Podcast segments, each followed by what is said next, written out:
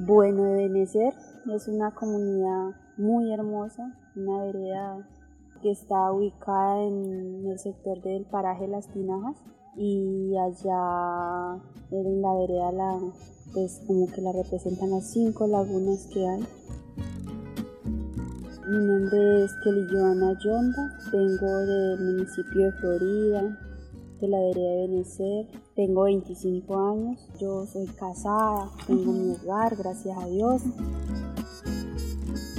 Kelly Joana, las raíces todas netas son indígenas.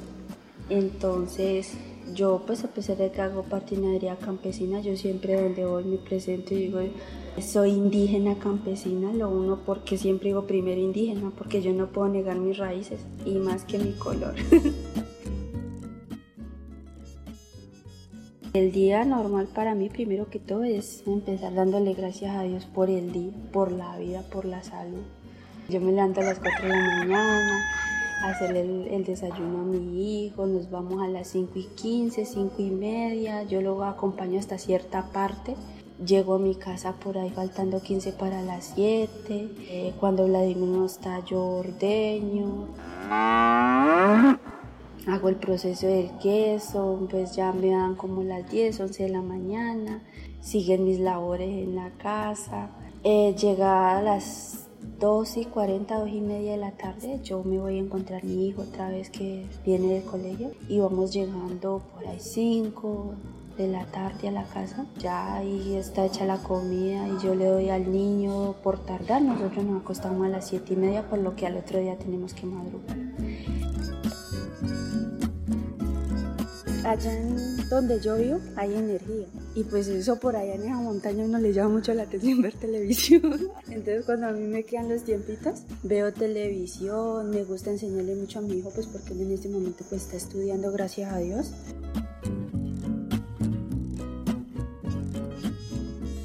Eh, nosotros hicimos el plan de incidencia, lo estamos llevando todavía y uno de esos logros que tuvimos allí fue el transporte de los niños.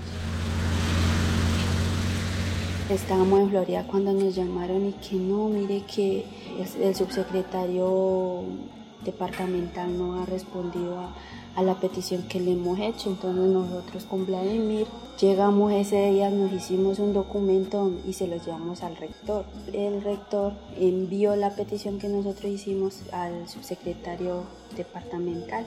Él nos respondió como al mes de que ya había, había nos había abierto las matrículas para los niños.